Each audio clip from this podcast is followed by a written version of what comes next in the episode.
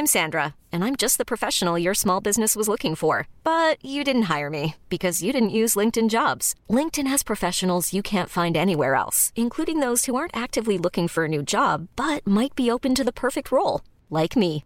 In a given month, over 70% of LinkedIn users don't visit other leading job sites. So if you're not looking on LinkedIn, you'll miss out on great candidates like Sandra. Start hiring professionals like a professional. Post your free job on linkedin.com/achieve today.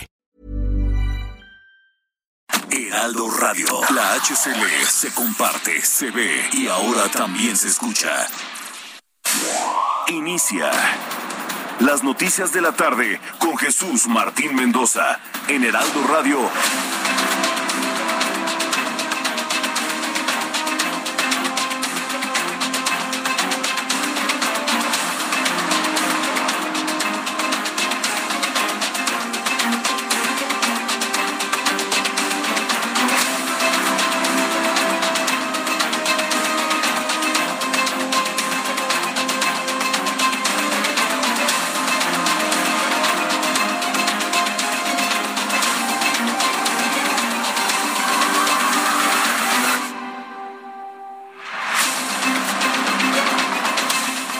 Seis de la tarde en punto, tiempo del centro de la República Mexicana. Qué gusto que nos estén acompañando ya a esta hora de la tarde. Hoy que es martes, martes 18 de enero del año 2022. Bienvenidos a la señal de Heraldo Radio. La frecuencia que usted sintoniza es el 98.5 de FM en el Valle de México. Pero bueno, pues como eh, siempre también saludamos a los que nos siguen, nos escuchan a través de las diferentes frecuencias locales del país, de norte a sur, de sur a norte.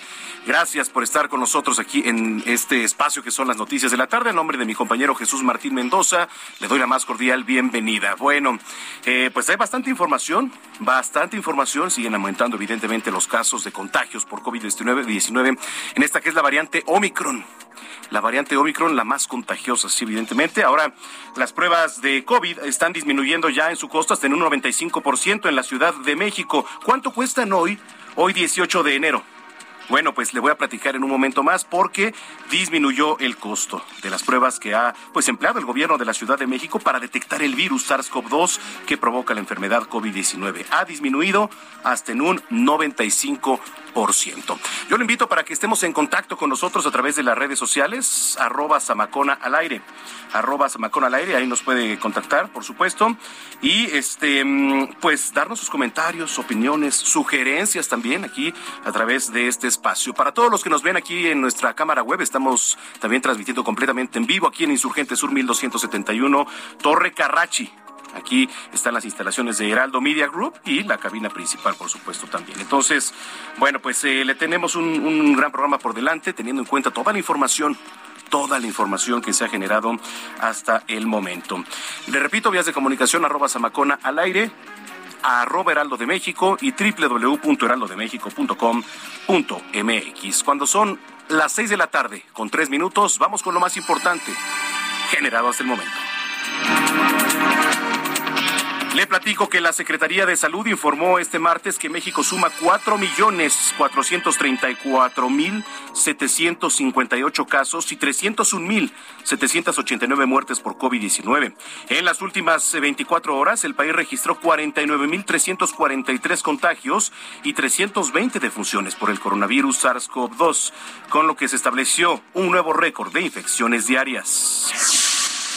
Le platico, la Organización Mundial de la Salud advirtió que la pandemia de coronavirus está lejos de haber terminado. Escuche, además está descartando terminantemente que sea la variante Omicron, una benigna.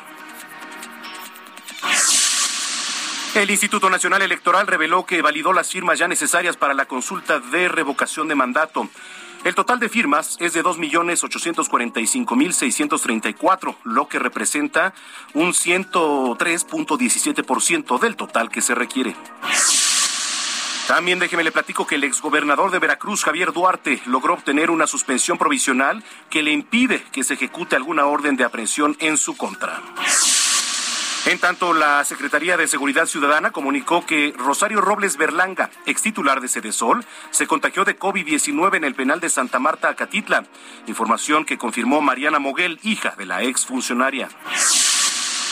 El Partido Acción Nacional en el Congreso de la Ciudad de México solicitó a las autoridades capitalinas implementar un registro de las motocicletas con el propósito de combatir los delitos a bordo de estos medios de transporte a través de un chip para poder identificarlas en caso de un acto ilegal. Y es que, mire, la mayoría de los delitos que se cometen, por ejemplo, en zonas como la Guerrero, el propio Tepito y en muchas otras zonas, por supuesto, de la capital, la mayoría, que, que le hablo de robo a mano armada, ¿no? Estos cuatro que nada más llegan, bolsazo, etcétera, son en motocicleta. Entonces está interesante lo que propone el Partido Acción Nacional porque, pues sobre todo, para que haya un registro y sobre eso se vayan contra los delincuentes. Oiga, Hong Kong eh, va a sacrificar a miles de hámsters y pequeños mamíferos por un brote de COVID-19 vinculado con una tienda de mascotas, después de que 11 de estos roedores dieron positivo al virus.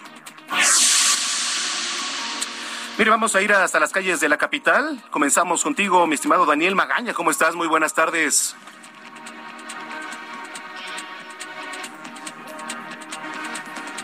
¿Nos escucha Daniel? No, creo que no. Ahorita vamos a contactar a Daniel Magaña en las calles de la capital. Por cierto, un día pues eh, fresco, ¿eh? Un día fresco aquí en la zona metropolitana del Valle de México. Si usted va a salir, pues hágalo y hágalo abrigado. ¿Por qué? Pues para evitar también todo tipo de este, enfermedades, algún virus que nos puede entrar. Javier Ruiz, adelante, ¿dónde andas? Hola, mi estimado Manuel, ¿qué tal? Excelente Todos Nos encontramos recorriendo la zona norte de la Ciudad de México. Y es que exactamente en el eje central hasta los Cárdenas, llegando a la calle de Juventino Rosas, tenemos un bloqueo. Son aproximadamente 30 trabajadores, pues principalmente mecánicos que tienen en estos puntos sus talleres. Y debido a que hay operativos para retirar a los vehículos, pues es por ello que han decidido pues salir a manifestarse. Hay que tener en cuenta pues los cortes a la circulación, utilizar como alternativa la avenida de los insurgentes es la mejor opción o también pues el paseo de reforma para quien desea llegar hacia la zona norte de la Ciudad de México. En lo que corresponde también a reforma ya presenta carga vehicular, al menos para quien desea pasar la zona del eje 2 norte, y esto para quien desea llegar hacia la calzada de Guadalupe o bien para llegar al circuito interior. En el sentido opuesto, la calzada de los misterios, únicamente con asentamientos que son provocados por la operación de semáforos, pero en general nada para tomar alguna alternativa. De momento, Manuel, ese es el reporte que tenemos. Bueno, pues estamos pendientes. Muchas gracias. Gracias, Javier. Buenas tardes, hasta luego. Hasta luego. Daniel Magaña en otro punto de la capital. Adelante, Daniel. ¿Qué tal, Manuel? Muy buenas tardes. Bueno, pues tenemos información de la zona de la avenida Universidad, de la cual pues va en aumento esta actividad vehicular, sobre todo procedente de la zona de José María Rico, este tramo del eje 8 sur y en dirección hacia la zona de Viveros para cruzar o para incorporarse hacia la zona del circuito interior. Bueno, pues encontramos algo de carga vehicular. Hay que tener precaución al cruzar esta zona hospitalaria, ya que pues algunas personas no utilizan el puente peatonal que se ubica en esta zona de la Universidad, cerca de Viveros, y sí se torna un tanto riesgoso, pero a partir de aquí el avance es mejor para ingresar hacia la zona centro de pues esta demarcación de Coyoacán o bien continuar hacia la zona de la avenida Miguel Ángel de Quevedo. El reporte, muy buena tarde. Muchas gracias, estamos pendientes, nos escuchamos más tarde, Daniel. Continuamos atentos. Continuamos atentos. En otro punto está Alan Rodríguez, que nos tiene más información vial. Adelante, ¿cómo estás, Alan? Hola, ¿qué tal, Manuel? Amigos, muy buenas tardes. Tenemos el reporte de vialidad desde la avenida Paseo de la Reforma a partir de Lieja y hasta el cruce con la avenida Hidalgo presenta avance constante para todos nuestros amigos automovilistas que salen del centro de la capital y se dirigen hacia la zona norte. En el sentido contrario, desde el eje 2 norte hasta el cruce con la avenida de los insurgentes, el avance presenta todavía ligeros asentamientos por el cambio de luces del semáforo. Sin embargo, a partir de este punto y hasta la zona de auditorio, la circulación se vuelve lenta pero constante. Es el reporte que tenemos. Muchas gracias, Alan. Continuamos al pendiente. Continuamos al pendiente. Por cierto, ahí en la alcaldía Cuauhtémoc también hay un bloqueo, ¿eh? En eje central Lázaro Cárdenas que nos reportan y estamos viendo en los monitores aquí de Heraldo Radio. Le repito esto en la alcaldía Cuauhtémoc. Vamos a tratar de, de ver qué es lo que ocurre allá, porque además una de las principales vías una de las vías más transitadas, que es eje central Lázaro Cárdenas. Tiro por viaje, tiro por viaje también pasa esto, pero bueno, pues los afectados en este momento, los automovilistas que transitan por ahí y además el transporte público el transporte público que está pues parado, está detenido en este momento ahí en Eje Central Lázaro Cárdenas. Si usted nos viene escuchando y está en este punto, también lo invitamos a que pues nos mande fotos para estar retuiteando esta información, que le llegue también a las autoridades y ver qué es lo que está ocurriendo para que usted se informe qué es lo que ocurre. Bueno, son las seis de la tarde ya con nueve minutos en el tiempo del centro del país. Estamos a 18 de enero de 2022. Hay efemérides, por supuesto, un día como hoy. Abraham Arreola. Amigos, bienvenidos. Esto es un día como hoy en la historia. 18 de enero 1919. Se inicia la conferencia de paz en París. 1935. En Perú se lanza al mercado peruano la Inca Cola. 2017. En Monterrey, Nuevo León, se registra un tiroteo en el Colegio Americano del Noreste. El atacante disparó a sus compañeros y después se quitó la vida. Dos personas murieron y otras tres resultaron heridas. 2019. En Tlahuelilpan, Hidalgo, se registra una explosión de un ducto de Pemex. Fallecieron 130 personas y otros resultaron heridos al intentar agarrar gasolina. Amigos, esto fue un día como hoy en la historia. Muchas gracias. Muchas gracias. Bueno, pues ahí está, un día como hoy por mi querido Abraham Arreola. A ver, le platico un poquito del clima. El clima es noticia. El clima es noticia. Eh, hay varios pronósticos y esto lo saco del Servicio Meteorológico Nacional. Aquí en el Valle de México, cielo con nubosidad dispersa, ambiente frío a muy frío ya en este momento. Heladas mañana al amanecer en zonas altas, cielo medio nublado a nublado durante el día y hay probabilidad de lluvias aisladas en la Ciudad de México.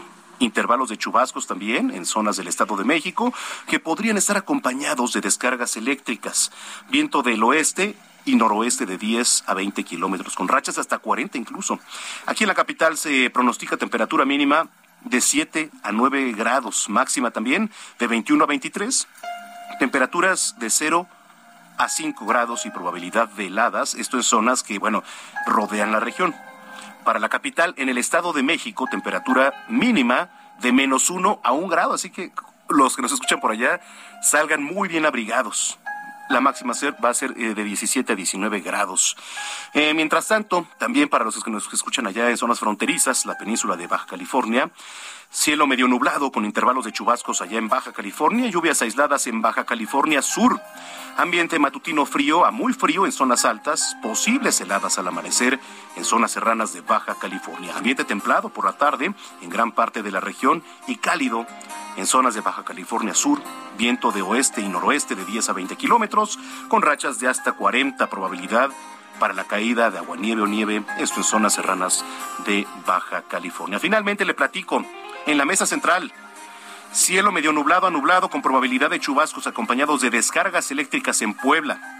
Lluvias aisladas en Hidalgo, Morelos y Tlaxcala. Sin lluvias ya en el resto de la región, ambiente matutino con sí, fríos de banco, niebla dispersos y heladas al amanecer en las zonas altas. Ambiente vespertino templado a cálido y temperaturas calurosas en zonas de Morelos, el suroeste de Puebla, viento de dirección variable. A veces eh, nos preguntamos los términos, ¿no? Pero es muy interesante ya una vez que se mete al Servicio Meteorológico Nacional y empezamos a comprender cómo se mueve cómo está establecido todas estas, em, pues estos términos para el clima.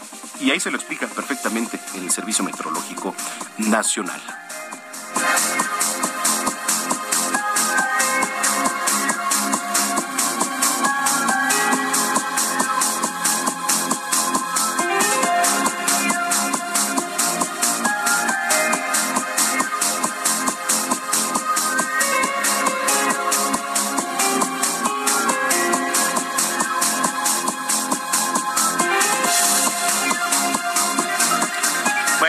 Las seis de la tarde con 13 minutos en el tiempo del centro del país. Al inicio de este espacio le platicaba que el costo de las pruebas que ha empleado el gobierno de la Ciudad de México para detectar el virus SARS-CoV-2 que provoca la enfermedad de COVID-19, bueno, pues ha disminuido hasta en un 95%. El director de la Agencia Digital de Innovación Pública, Eduardo Clark, recordó que al inicio de la emergencia sanitaria, por ejemplo, una PCR, si usted hace una PCR, costaba hasta 1.500 pesos. 1.500 pesos, mientras que actualmente una de antígeno tiene un valor de 69 pesos, por ejemplo. Em, ¿Cuánto cuesta una PCR? Dice que hoy se hacen pues mayor número de pruebas a un costo menor. Mire, hoy con 30 mil pruebas, 70 pesos por redondear, digo, estamos gastando una tercera parte de eso, dijo, en seis veces más pruebas. Y también recordó que el Instituto de Salud para el Bienestar, el INSABI, los ha apoyado con recursos y también con el suministro de pruebas en especie. ¿Cuánto paga usted? ¿Cuántas pruebas se ha hecho de COVID-19? Lo invito a que me platique, ¿eh? Arroba Samacona al aire. Y también si, si es PCR o si es de antígenos. Evidentemente los costos varían muchísimo. Instituciones públicas o privadas. Arroba Samacona al aire. Vámonos con mi compañero Paco Nieto que nos tiene información. Adelante, Paco, ¿cómo estás? Manuel, ¿qué tal? Muy buenas noches. Hoy el presidente Andrés Manuel López Obrador en su mañanera salió en defensa de la secretaria de Educación Pública, Delfina Gómez, porque afirmó el presidente hay una campaña injusta en su contra. Esto luego de que el Tribunal Electoral del Poder Judicial de la Federación resolvió que Delfina Gómez, siendo alcalde de Texcoco, pues pidió diezmo, pidió dinero a los empleados de esa alcaldía para el beneficio de Morena. En ese sentido, el presidente externó su solidaridad y consideró que estos ataques se dan de nueva cuenta cuando empieza a hablarse de la renovación de la gubernatura del Estado de México. Escuchemos al presidente López Obrador expresar nuestra solidaridad con la maestra Delfina, porque hay una campaña en su contra, muy injusta, y para que se tengan los antecedentes, esa denuncia contra la maestra se presentó cuando ella fue candidata a gobernadora del Estado de México. No sé si porque ya vienen de nuevo las elecciones del Estado de México, sí, este, este vuelven con lo mismo. Mi eh, absoluta confianza a la maestra esta señora, esta mujer es honesta, digna, es un ejemplo. Me siento orgulloso de que sea la secretaria de Educación.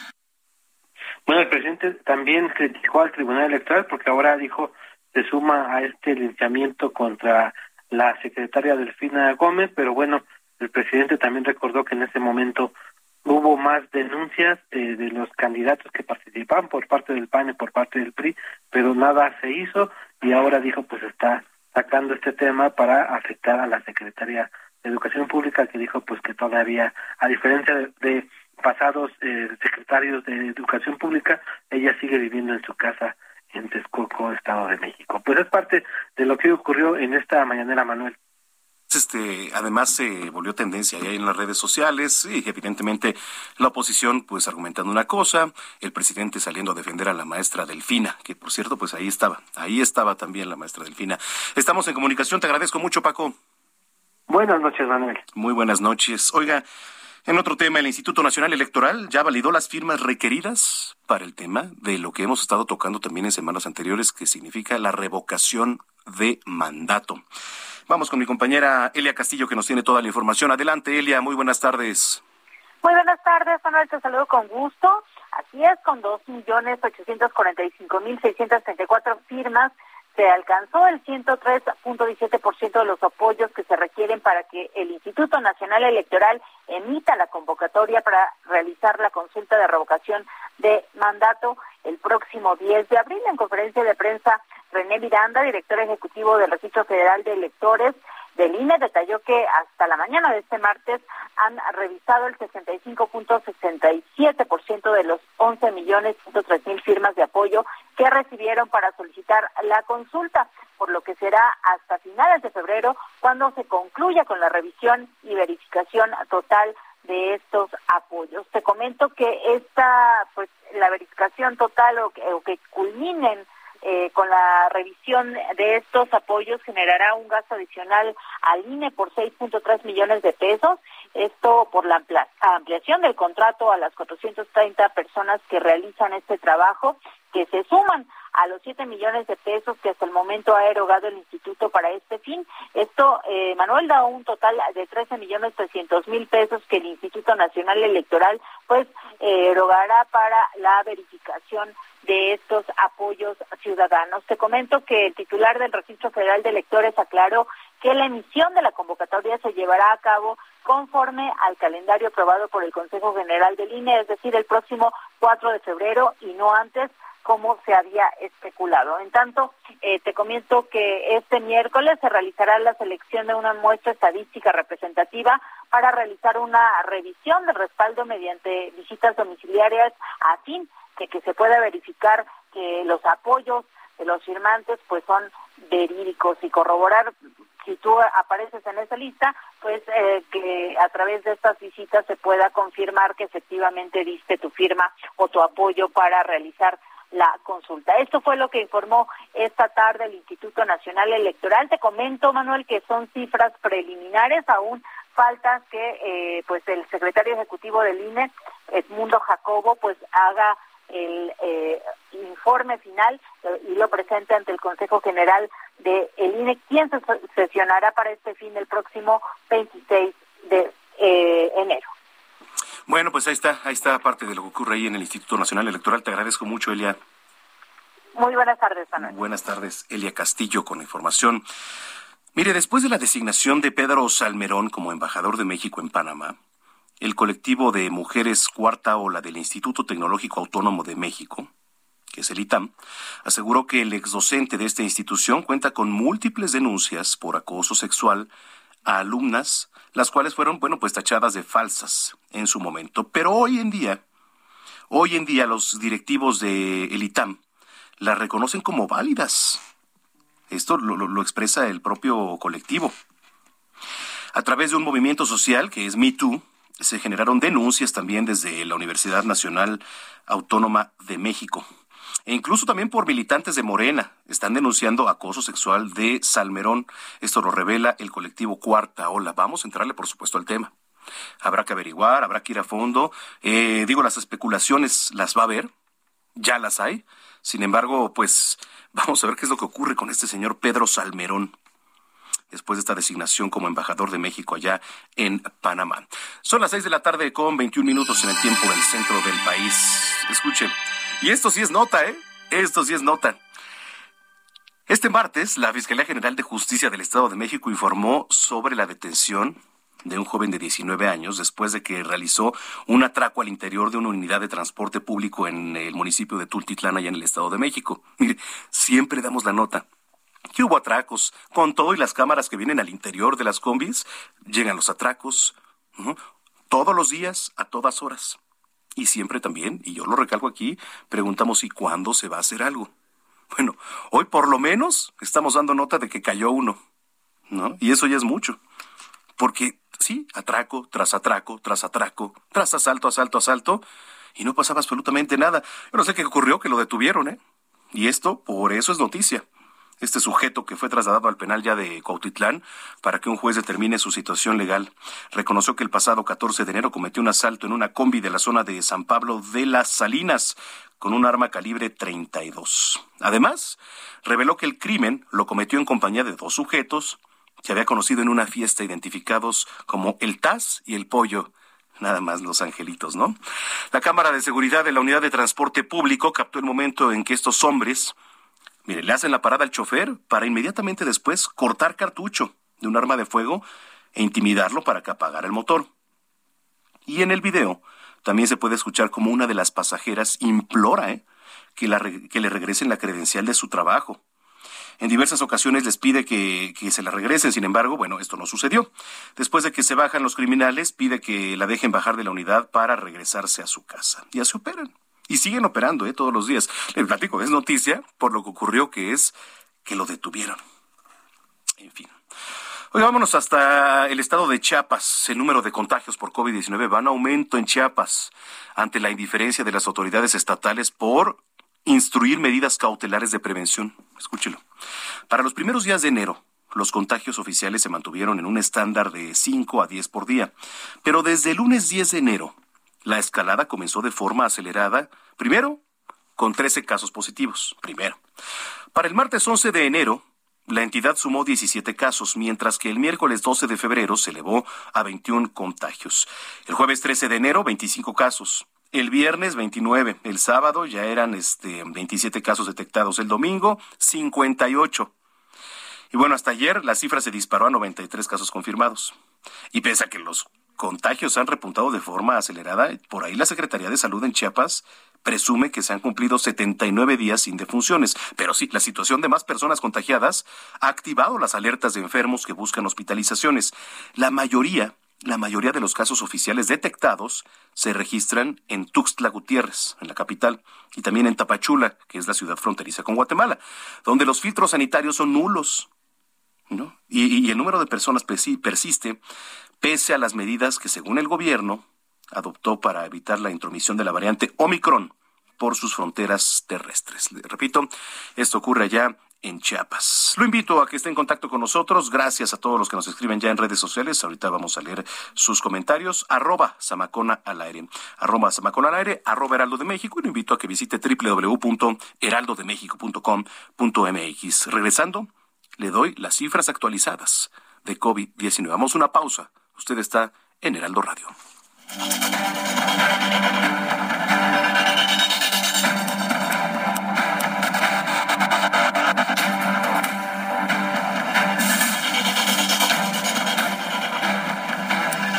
Escuchas a Jesús Martín Mendoza con las noticias de la tarde por Heraldo Radio, una estación de Heraldo Media Group.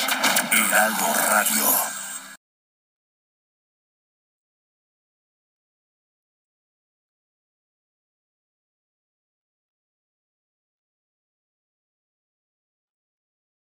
Heraldo Radio. La HCL se comparte, se ve y ahora también se escucha.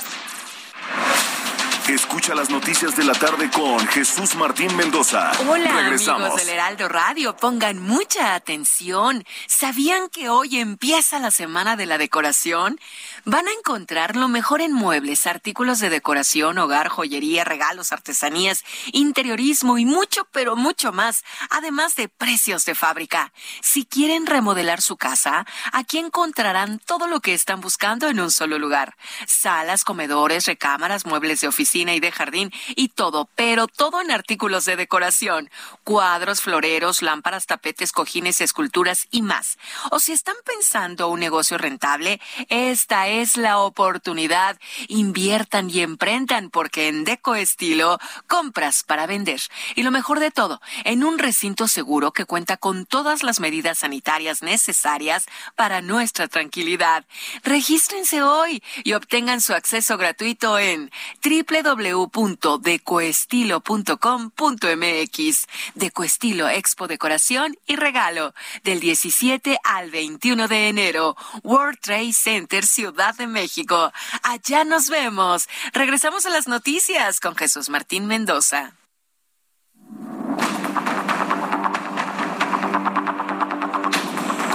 Las seis de la tarde con 31 minutos a nombre del titular de este espacio, Jesús Martín Mendoza, le doy la bienvenida. Si usted nos acaba de sintonizar, si ya nos sintonizaba, gracias por continuar con nosotros. Soy Manuel Zamacona. Nos pueden seguir en arroba Zamacona al aire, Zamacona al aire. Y mire, pues también hay designaciones ya. El presidente de la República, Andrés Manuel López Obrador, realizó 16 designaciones para representaciones de México en el exterior. Seis personas con grado de ministro del Servicio Exterior Mexicano serán, además, promovidas a nivel, pues, eh, escalafonario de embajador. Por primera vez también dicen, pues va a haber este concurso para 10 nuevas plazas de embajador o cónsul general. Mire, Alicia Bárcena será también directora general del Instituto Matías Romero una vez que concluya su gestión al frente de la CEPAL. Pero ahora, estos nuevos nombramientos, y suenan por ahí varios nombres, ¿eh? Este, por ahí en, la mañana también, pues me brincó mucho el, el nombre de José Alfonso Suárez del Real, etcétera. Eh, nombramientos de nuevos embajadores propuestos por el Ejecutivo Federal, sí, pero pasarán por el Pleno de la Cámara Alta.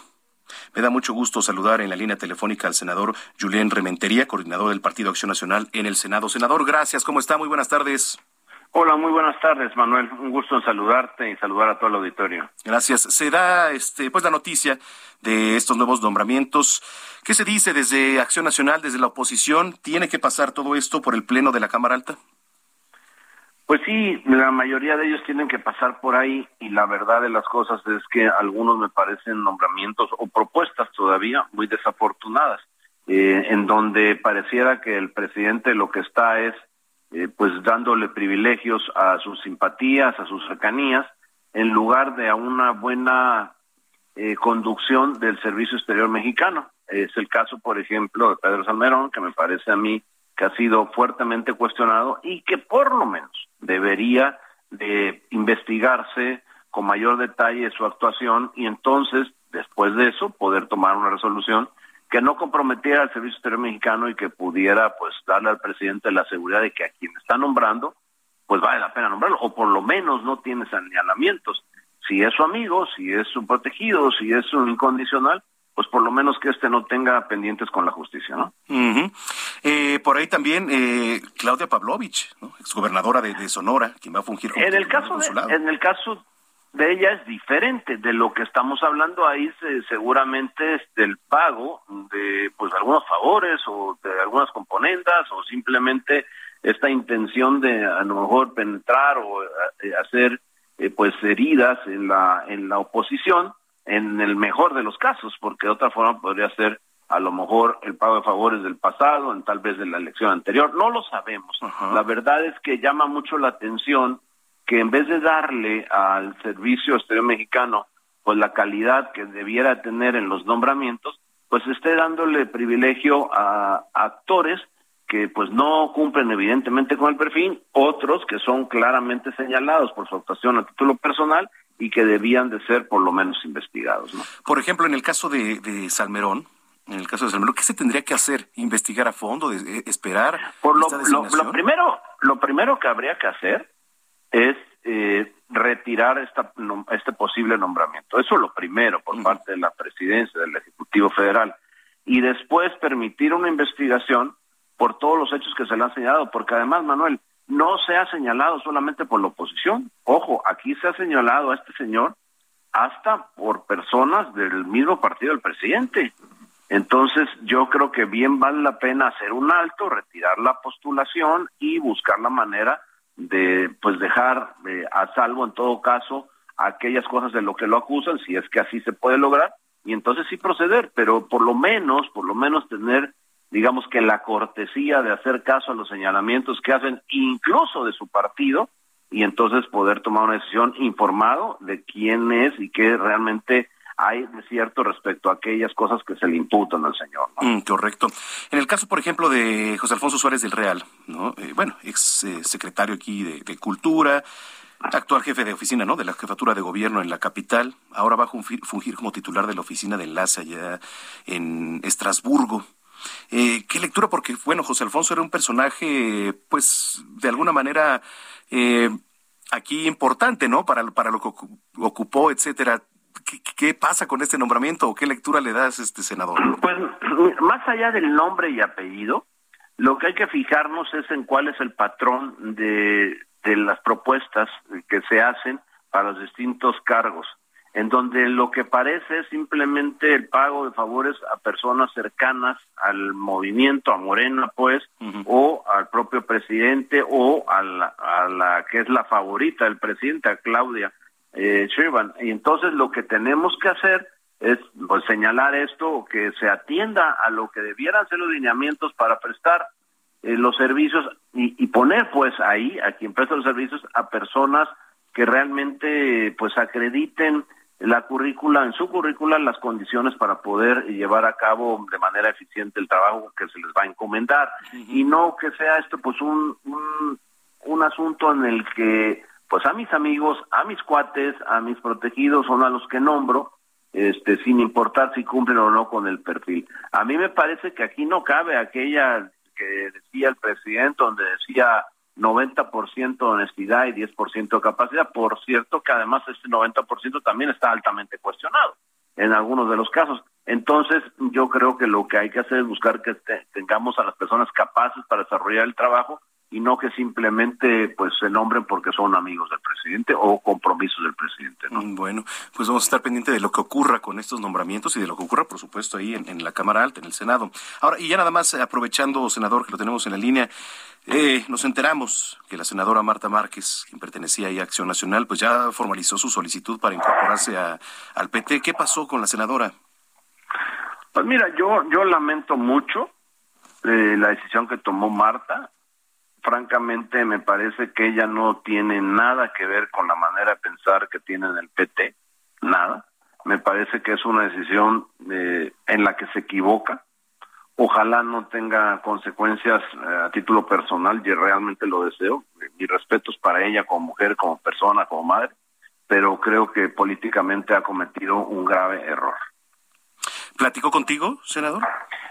Sí, platicó conmigo de esa posibilidad, de alguna forma, no ahora, no no de manera muy reciente, pero sí, porque esto ya se, se, se oía, se escuchaba ahí en los pasillos del Senado, y bueno, en alguna ocasión, pues eh, se le cuestionó, no más que cuestionar, se le preguntó, pues, porque no podemos cuestionar a nadie máximo cuando ya había dejado las filas del partido y desde luego las filas de la bancada.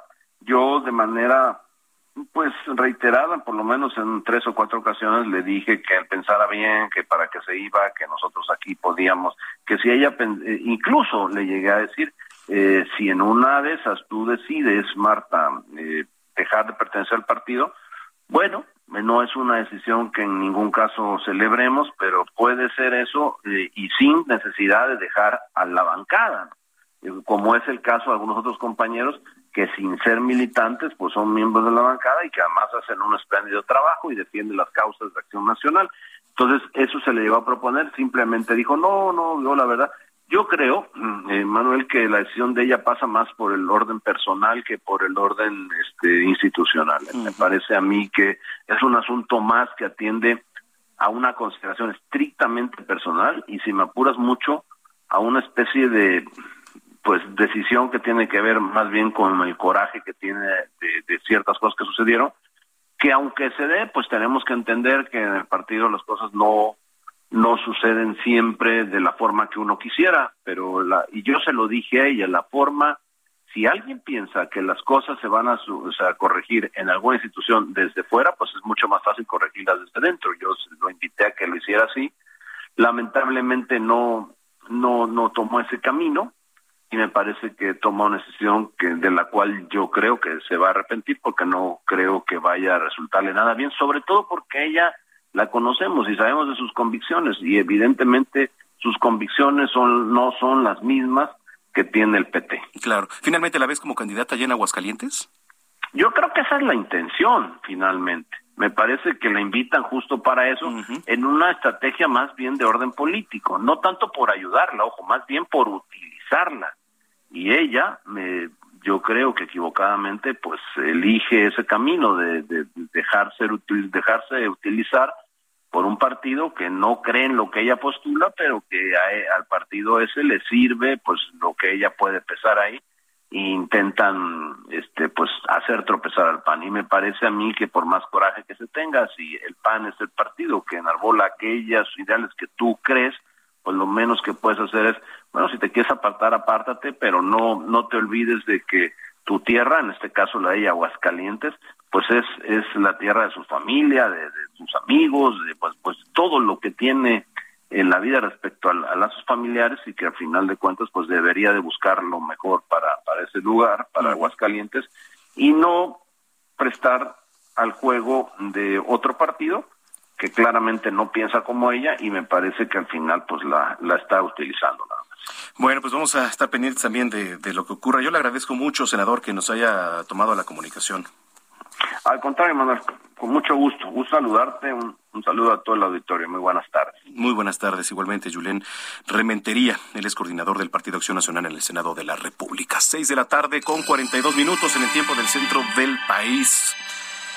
Déjeme le platico que la semana pasada eh, me reuní con Alfonso Jiménez, que bueno, pues es uno de los postores también, de los que ha alzado la mano para la compra de Banamex, una vez que Citigroup anunció la venta de, de Banamex, ¿no? Está interesante platicar quién viene, qué posibles postores o qué futuro se ve en todo esto de la venta de Banamex. Me da mucho gusto saludar a Juan Musi, analista financiero de este espacio. ¿Cómo estás, Juan? Qué gusto saludarte.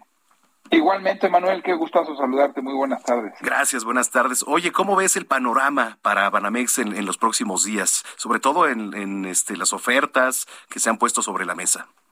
Pues mira, hay mucha especulación. Evidentemente, yo la semana pasada empezaba a abordar este tema también y, y, decía, sobre todo un mensaje para el auditorio, que pues existe mucho rumor y preocupación y que si la razón de la venta es porque hay cosas malas y yo creo que, eh, y siendo objetivos, hoy de hecho saqué un editorial con respecto a eso, digo, y comentarte brevemente, es una decisión estratégica y global en la que Citigroup decide deshacerse de la banca de consumo, la banca de menudeo. Esto es, renuncia al negocio de tener muchos clientes con poco saldo o saldos medios, por decirlo de forma muy fácil, y decide conservar y quedarse en el negocio de la banca privada y de la banca institucional, que son clientes muy grandotes y que no son numerosos, es decir, pocos clientes con mucho dinero. Eh, yo creo que Citi en, los últimos años, a diferencia de algunos competidores, no le apostó ese segmento, no hizo las inversiones necesarias, es una apreciación personal y pues prueba de ello es que en muchos lugares, incluido México, pues competidores los rebasaron por la derecha, ¿no? Hoy que deciden vender, yo le diría a los clientes o a los usuarios finales, no hay de qué preocuparse porque al final va a llegar otro eh, jugador, otro banco u otro grupo financiero a tomar tal cual o esa cartera de crédito o esas inversiones o, o, sea cual sea el servicio, incluso la FORE, que también está en venta. Y pues hay mucha especulación quién podría ser, Manuel me parece que los más naturales, por hablarte de, que les podría venir muy bien, me parece que Vancomer es descartable porque es muy grande, BBVA, y, veo complicado que el número uno se pueda comer al cuatro y que eso pueda pasarlo en la Comisión Federal de Competencia, se antoja complicadón. Eh, de ahí el, el, número dos o tres, que son Banorte y Santander, pues me parece que sería una compra bastante natural y, muy probable. Creo que esos son los dos tiradores más serios y más probables, hasta donde yo te puedo decir y entiendo sin tener ninguna, eh, pues digamos que prueba concreta de que ellos puedan ser. Claro. Y por ahí se mencionan algunos otros, ¿no, Manuel? Pudiera ser el Banco Azteca, que es un banco de mucho más menudeo todavía, eh, es un grupo que, que también podría beneficiarse de esta compra, aunque creo que los otros dos, por la integración de servicios, por la experiencia del personal y de los equipos eh, a, todos los niveles de estos bancos, podrían hacer una fusión mucho más natural o mucho más rápida y expedita, ¿no? Pero bueno, pues esos son los más probables, los que los que te acabo de mencionar. No descartemos una sorpresa, Manuel, pudiera llegar un tirador extranjero y decidir apostarle y incursionar el mercado mexicano por ahí, o podrían un grupo de empresarios con experiencia, desde luego en bancos y en casas de bolsa, eh, eh, sumar capital y entrarle. Creo que es una operación grandota, entre 13 y 15 mil millones de dólares es de lo que se habla, que podría estar valuado. No es cualquier cosa, 13 mil o 15 mil millones de dólares es una cantidad que tampoco muchos bancos no pueden. Me preguntaban, por ejemplo, de bancos medianos y pequeños si podían ser pues hombre, simplemente por el tamaño de lo que vale la operación, a esos yo los descartaría, ¿no? Pero al final, yo creo que el mensaje más contundente que puedo dejarte, independientemente de quién compre, es que los usuarios y los clientes pueden estar tranquilos y pues simplemente si el que llegue y compra a la hora de que llegue y compra no te convence, no te gusta, pues te cambias y punto, pero no riesgo como tal no veo. Sí, porque mucho, mucho, muchas personas estaban temiendo de qué va a pasar con sus cuentas, ¿no? Su dinero, los que tienen inversiones ahí, etcétera. Este, sí, sí, qué iba a pasar con todo eso. Hay incertidumbre también y incertidumbre natural, ¿no? Claro, claro. Siempre este tipo de operaciones generan incertidumbre al final la mayoría de la cartera permanece con el grupo comprador, por eso es que estas operaciones son viables y por eso es que muchas fusiones se llevan a cabo. Siempre hay un porcentaje de deserción, pero es un porcentaje menor. Pero pues mira, si yo fuera cliente de Banamex, que no lo soy, pero si fuera, eh, estaría tranquilo porque a mi inversión no le va a pasar nada, lo van a respetar, sea mi chequera, mi pagaré, mi fondo de inversión, mi crédito hipotecario, mi crédito al consumo, mi tarjeta de crédito, mi Afore, etcétera no le va a pasar absolutamente nada. Simplemente veámoslo como que cambia de manos, ¿no? Y en ese cambiar de manos, pues ya decido yo si me gusta el comprador y me convence y me sigue teniendo tranquilo y confiado y me quedo, o soy libre de tomar mi decisión. También lo, lo importante y que pueden saber todos los clientes hoy de Banamex es que eh, pues son libres de irse a donde quieran, ¿no? O sea, no, no hay candados. Luego hay muchos esquemas, eso sí, de ahorro, por ejemplo, o créditos en donde pues, si no lo has acabado de pagar, pues no hay opción, no te puedes salir porque te voy a dar un ejemplo, pero si yo contraté una hipoteca 15 años y llevo cuatro, pues ese cliente que se quiere cambiar, pues sí, seguramente puede acudir a otro banco y tal, y que ese otro banco absorba la hipoteca, se puede. Si tengo un, un instrumento de inversión que pacté a cuatro años y voy en el año 2, pues muchas veces lo que pasa es que tienes penalizaciones si te sales antes. Entonces, pues yo creo que no vale la pena tomar un castigo o una penalización. En fin, caso por final, pueden tener la tranquilidad de que quien compre es alguien con experiencia, alguien con las eh, credenciales y, te diría yo, además con todas las autorizaciones de la Secretaría de Hacienda y Crédito Público, de la Comisión Nacional Bancaria y de Valores. Entonces, también que tengan esta certeza jurídica, ¿no? Oye, ya nada más, finalmente, este, te platicaba, digo, me reuní con, con este empresario regiomontano, que es Alfonso Jiménez, ¿no? Alfonso Jiménez, bueno, pues tiene la intención también, junto con otros empresarios allá de, de Monterrey, de levantar la mano, pero el pago, lo que ellos ofrecen es la criptomoneda. ¿Tú crees que, que todavía la confianza para recibir un pago de criptomoneda para comprar este, una institución como Banamex? Si tengo tiempo te contesto más, te contesto más extendido, pero si tengo poco tiempo te contestaría ni locos, ni locos. ¿Por qué? cuéntanos, cuéntanos, este... Mira, te voy a dejar, te voy a dar un ejemplo, pero eh, Bitcoin, que es la moneda más conocida, la cripto más conocida y la que este, más, más, más popular, la que más liquidez tiene, la que más volumen tiene, etcétera, etcétera, pues es una moneda que tiene una volatilidad tremenda. Hace no mucho tiempo quizás dos, tres meses valía 65 mil dólares, hoy vale 42 mil. Si tú sacas en porcentaje de 65 a 42, estás hablando de que esa criptomoneda, que es la más popular, perdió el 54.7% en 90 días o en 100 días. Tú imagínate que pactas la compra de un grupo financiero de este tamaño, en, en 12 mil o 13 mil o 15 mil millones de dólares, y que al cabo de 90 días la evaluación de esa criptomoneda es 54% menor a lo que tenías. Yo creo que la cripto es un instrumento de ahorro que poco a poco ha ido tomando este, fuerza, pero sigue siendo ilíquida, sigue sin estar regulada, sigue teniendo una volatilidad enorme, no todos le entienden. Entonces, si no te aceptan criptos para pagar un refresco en una tienda o una prenda en un almacén, Imagínate una transacción de este tamaño aceptar el pago en criptos. Con esto termino. Elon Musk de pronto un día en Tesla dijo voy a aceptar que me paguen los coches con Bitcoin. Cuando empezó a haber una volatilidad tremenda, se tardó 48 horas en decir, perdón, me retracto, no acepto criptos para compra de vehículos. Entonces, yo creo que esa operación tristemente pierde a partir del momento que se empieza a pagar en cripto. Ok, correcto. Sí, interesante, interesante lo que nos platicas, Juan. Oye, pues este, muchísimas gracias. Siempre hay que tener el panorama así. Eh, bueno, antes de irnos a la pausa, nos estaban preguntando aquí en el público por qué se disparó tanto el aguacate, el limón, etcétera. Digo, algún comentario rapidísimo que nos, que nos pudieras, y sobre todo a la perspectiva de los pues, próximos meses. Sí, sigue habiendo desafortunadamente mucha crisis en materias primas y los costos, no solamente en aguacates, limón, pero en acero, algodón, poliéster un, un, buen de materias primas que se me pueden venir a la mente por temas de problemas en cadena de suministro, abasto eh, y una demanda que, que, no se ha logrado ver satisfecha por la oferta, eh, pues ha provocado una alza estrepitosa, ¿no? Yo creo que esta situación se va a normalizar en la segunda parte quizás del 2022, pero sí, eh, desafortunadamente, esta demanda que está excediendo a la oferta, insisto, por problemas en cadena de suministro, por problemas en, el abasto de, de, velo también en la industria automotriz con los chips, velo también en el precio del petróleo, que hace poco estaba en 60 dólares, hoy está en 85. Bueno, pues ciertos productos agropecuarios están enfrentando exactamente la misma situación, ¿no? Eh, desafortunadamente estas cosas le pegan también a la inflación, por ende nos pegan a todos, pero pues sí, es un poco la resaca del, del 20 y del 21, que pues son problemas que no se van a componer de la noche a la mañana, ¿no? Correcto. Tus redes sociales, Juan Musi. Me pueden encontrar en arroba Juan S. Musi, en Twitter, arroba Juan S. Musi, y bueno, pues como saben, a sus órdenes para resolver dudas de índole económico y financiero. Un placer estar contigo, mi querido Manuel. Gracias, un abrazo, gusto saludarte, Juan. Igualmente, Manuel. Juan Musi, analista financiero, aquí en Heraldo Radio. Lemon Tree, esta canción, híjole, van a hacer bullying, pero la cantaba yo este en la primaria, nos ponían a cantar esta, esta rola. Le hablo, digo, tampoco tengo 31 años, tengo 31 años, tampoco es que, pero sí, pues la cantábamos ahí en la primaria. Oye, rapidísimo, antes de irnos a la pausa, y saludos a los que nos escuchan allá en este Nayarit.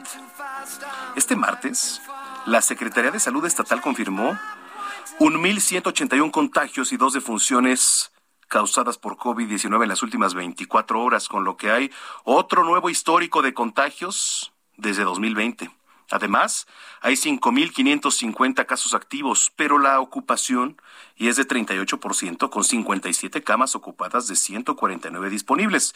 En lo que va del año, ya suman 6.873 contagios y también 11 defunciones.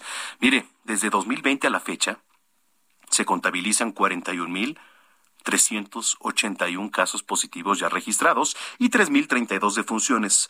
Los contagios fueron detectados en algunas zonas. Si usted quiere ver las zonas, lo invito, la invito también para que mm, visite www.heraldodemexico.com.mx. A ver, las autoridades sanitarias dieron a conocer que los restaurantes podrán extender su horario de venta solo de alimentos para llevar de 10 a 12 de la noche y continúan cerradas al 100% las actividades deportivas, ejidales, comunitarias y demás que representen pues algún tipo de aglomeración para ustedes las personas. Entonces, pues a seguirnos cuidando, use mucho el cubreboca, por favor.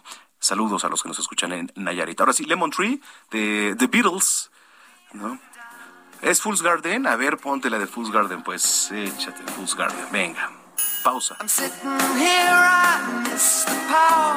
I'd like to go out, taking a shower, but there's a heavy cloud inside my head. I feel so tired, put myself into bed where nothing ever happens, and I wonder. Isolation is not good for me. Isolation. I don't want to sit on a lemon tree, stepping around in the desert of joy. Maybe anyhow I'll get another toy and everything will happen. Escuchas a Jesús Martín Mendoza con las noticias de la tarde por Heraldo Radio, una estación de Heraldo Media Group. Heraldo Radio 98.5 FM, una estación de Heraldo Media Group, transmitiendo desde Avenida Insurgente Sur 1271, Torre Carrachi, con 100.000 watts de potencia radiada.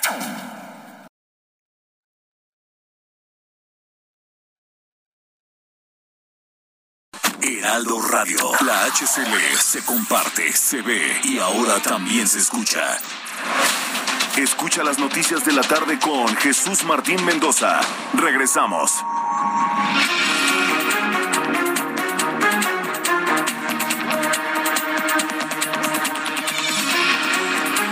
Las 7 de la noche en punto ya, las 7 en punto en el tiempo del centro del país. Gracias por continuar con nosotros aquí a través de la señal de Heraldo Radio. La frecuencia que usted sintoniza en el Valle de México es el 98.5 de FM. 98.5 de FM. Si usted le preguntan, ¿Qué está escuchando a esta hora de la tarde? Heraldo Radio, es el 98.5 de FM aquí. Estamos en las noticias de la tarde. A nombre del titular de este espacio, Jesús Martín Mendoza, le doy la más cordial bienvenida si nos acaba de sintonizar y si ya lo estaba haciendo, gracias por seguir con nosotros. Soy Manuel Zamacona y nos pueden seguir en arroba Zamacona al aire, arroba Zamacona al aire y por supuesto lo invitamos también a que visite nuestra página web www.heraldodemexico.com.mx www.heraldodemexico.com.mx. Bueno, eh, un martes bastante movido, hoy que es 18 de enero del año 2022, 18 días ya del año. Fíjese, y le platico. Yo todavía no quito mi arbolito. Yo de verdad todavía no quito mi arbolito. Me da una flojera impresionante, pero bueno. Llego ahí a la casa de todos ustedes, ¿no? Aquí yo vivo en la colonia del Valle. Y entro y de repente veo el arbolito, otra vez el arbolito, ahí está, caray. Y mire, sí, la verdad es que lo reconozco, ¿eh? de repente nos da flojera que sacar las cajas de las esferas, estar quitando una por una. Híjole, bueno, pero ya me voy a poner el objetivo y puse la historia ahí en mi Instagram, arroba Samacona al aire también, es la cuenta con la palomita verificada. Em, dije, por favor, alguien que me ayude a quitarlo, o como ven, lo dejo para el año que entra. Ya de una vez ahí, porque bueno, ven, digo, yo pongo árbol, árbol este, artificial, ¿no? Los que lo pusieron natural, también que se ve padrísimo y además huele mucho a pino cuando entra a una casa y pone arbolito natural. Bueno, pues ya fue desechado y hace unos días también hubo, pues por parte de, del personal de la basura en algunas alcaldías también, eh, para que usted fuera a depositar el arbolito de Navidad, ¿no? Pero yo le pregunto a usted que nos viene escuchando, ¿todavía tiene su arbolito de Navidad? Porque hay gente que lo deja hasta el día de la Candelaria, que es el 2 de febrero. Hay gente que lo deja hasta el día de la Candelaria. No sé si yo lo voy a hacer así. Pero muy probable, así al ritmo que voy, me que el, arbolito que tengo ahí lo voy a dejar hasta el día de la Candelaria. Pero bueno, pues así las cosas. Qué gusto que nos estén acompañando. Le repito, arroba Sabacona al aire. Eh, rápido, antes de, ir al resumen informativo, eh, le voy a platicar cómo está el tema de COVID aquí en nuestro país, ya con cifras actualizadas al momento. ¿no? de Defunciones contra ayer 49.343, casos confirmados 4.434.758. 320 más que ayer. Las defunciones ya suman un total de 301.889. ¿Cuál es el índice de letalidad?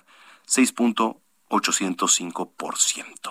Estas son las cifras que publica al corte del día de hoy la Secretaría de Salud.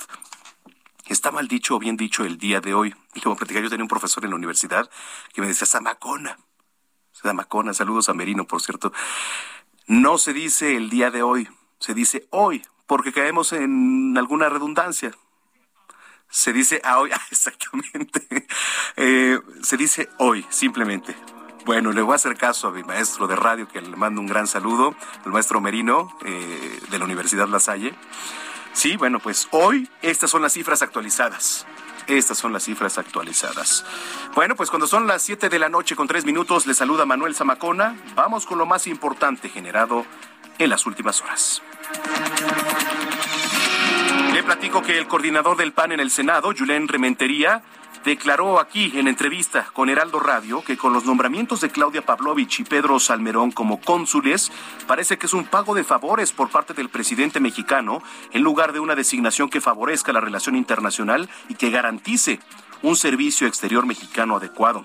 El senador dijo que es lamentable el privilegio otorgado a actores que no cumplen con el perfil necesario y que incluso deberían ser investigados por la ley algunos me parecen nombramientos o propuestas todavía muy desafortunadas, eh, en donde pareciera que el presidente lo que está es eh, pues dándole privilegios a sus simpatías, a sus cercanías, en lugar de a una buena eh, conducción del Servicio Exterior Mexicano. Es el caso, por ejemplo, de Pedro Salmerón, que me parece a mí que ha sido fuertemente cuestionado y que por lo menos debería de investigarse con mayor detalle su actuación y entonces, después de eso, poder tomar una resolución que no comprometiera al Servicio Exterior Mexicano y que pudiera pues darle al presidente la seguridad de que a quien está nombrando, pues vale la pena nombrarlo, o por lo menos no tiene señalamientos.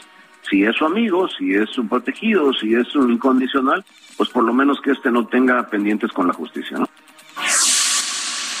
El fiscal general de Baja California, Irán Sánchez, aseguró que el arma que fue utilizada para asesinar a Margarito Martínez, fotoperiodista en Tijuana, es una pistola de 9 milímetros que tiene registro de haber sido utilizada en cinco agresiones más durante el año 2020.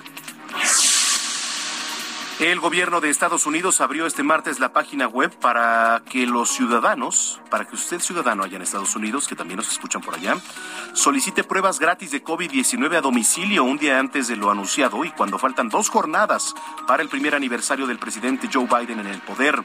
El portal covidtest.gov, le repito, covidtest.gov, es donde los estadounidenses pueden solicitar el envío de un máximo de cuatro pruebas de antígenos gratuitas por hogar que ya ha recibido, por cierto, cerca de 800 mil visitas. El Servicio Postal de China ordenó a sus empleados desinfectar el correo proveniente del extranjero porque presuntamente una carta proveniente de Canadá, donde se hallaron indicios del virus, pudo transportar COVID-19 Omicron al país asiático. Además, las autoridades chinas solicitaron a la población a reducir las compras a países con alto riesgo de contagios de COVID-19. La cantante de República Checa, Hanka Horka, murió a los 57 años por COVID-19 tras infectarse perdón, voluntariamente con el fin de obtener su pasaporte sanitario tras superar la enfermedad sin tener que vacunarse. Esto lo informó la familia de la vocalista. El hijo de Hanka, Jan Rek, reveló que su madre pertenecía a un grupo antivacunas. Escuche usted, ella pertenecía a un grupo antivacunas de la ciudad de Praga.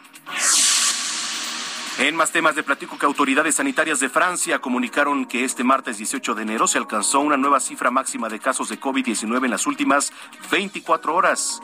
se registraron 464.769 contagios de este virus. Esta cifra se reveló cuando el gobierno francés aseguró que esta nueva ola ya había alcanzado el punto máximo y los casos comenzarían a descender en los próximos días. También le platico que varias empresas británicas participarán en la implementación del trabajo de cuatro días, donde los empleados recibirán el pago completo en la ahora conocida como prueba del futuro laboral. Así es, ¿eh? Prueba del futuro laboral. El gobierno de Reino Unido hará la prueba durante seis meses y probará si los empleados pueden trabajar al 100% de productividad durante 80% del tiempo. Investigadores informaron que más de 30 empresas van a participar en la nueva y audaz forma de trabajar en 2022. Vamos a las calles de la capital con nuestros compañeros reporteros. Daniel Magaña, adelante, ¿dónde andas, Dani? ¿Qué tal ahora nos encontramos, bueno, pues ya con información para las personas que se disponen a utilizar pues la zona de la Avenida Revolución, pues también ha ido en aumento la actividad vehicular esta noche de martes para desplazarse hacia la zona de San Ángel, sobre todo para cruzar la zona Barranca del Muerto, las inmediaciones de la estación del metro del mismo nombre, bueno, pues también hay que tener cuidado al transar en esta zona, pero a partir de aquí el avance pues mejora, incluso es una mejor opción que en este mismo tramo, la zona de la Avenida de los Insurgentes, la cual lleva mayor actividad vehicular en dirección hacia la zona del Parque La Bombilla, así que las personas que utilizan la zona de la Avenida Revolución podrán hacerlo de mejor manera para incorporarse hacia el eje 10 sur, al tramo Río de la Magdalena, las inmediaciones de la Clínica 4 y 8 del Seguro Social. El reporte, muy buenas noches. Muy buenas noches, gracias Daniel. Continuamos atentos. En otro punto de la capital está nuestro compañero Javier Ruiz con más información. Adelante, Javier. Gracias, Manuel. Excelente noche. Nosotros tenemos información ahora de la avenida de los Insurgentes. No tengo problemas viales, Manuel, al menos del este 5 norte de la avenida Montevideo. Y para quien desee llegar hacia Indios Verdes, hacia la vía Morelos, de la circulación ya vuelta de rueda, hay que tomarlo en cuenta y salir con anticipación. Montevideo también ya con recargo para la circulación desde la calle de Río Pampa. La circulación ya se torna complicada en venta para cruzar la avenida Instituto Politécnico Nacional y más adelante también para llegar hasta el tronque con el eje central en su tramo 100 metros. Y finalmente la calzada Vallejo también ya con algunos rezagos a la circulación, una vez que se deja atrás la zona del circuito del eje 3 norte, y principalmente para quien desea llegar hasta el 140 o bien para continuar al anillo periférico. De momento, Manuel, este es el reporte que tenemos. Muchas gracias, estamos pendientes. Gracias, Javier. Estamos atentos, buenas noches. Muy buenas noches. Alan Rodríguez, para finalizar este reporte de las calles de la capital. Adelante, Alan. Hola, ¿qué tal Manuel? Amigos, tenemos el reporte de vialidad desde el viaducto Miguel Alemán Valdés, el cual presenta a partir de la Avenida de los Insurgentes y hasta la salida de Andrés Manuel de Andrés Molina Enríquez presenta avance de vuelta, avance a vuelta de rueda en los carriles centrales de esta arteria para todos los amigos que se dirigen hacia la zona oriente de la capital. En el sentido contrario, desde la calzada Ignacio Zaragoza hasta la zona del eje central Lázaro Cárdenas, el avance del viaducto es constante, sin embargo, a baja velocidad. Por lo pronto, el reporte que tenemos. Gracias, estamos pendientes, Alan. Estamos al pendiente, buenas noches. Vámonos a temas de las finanzas. Héctor Vieira, adelante.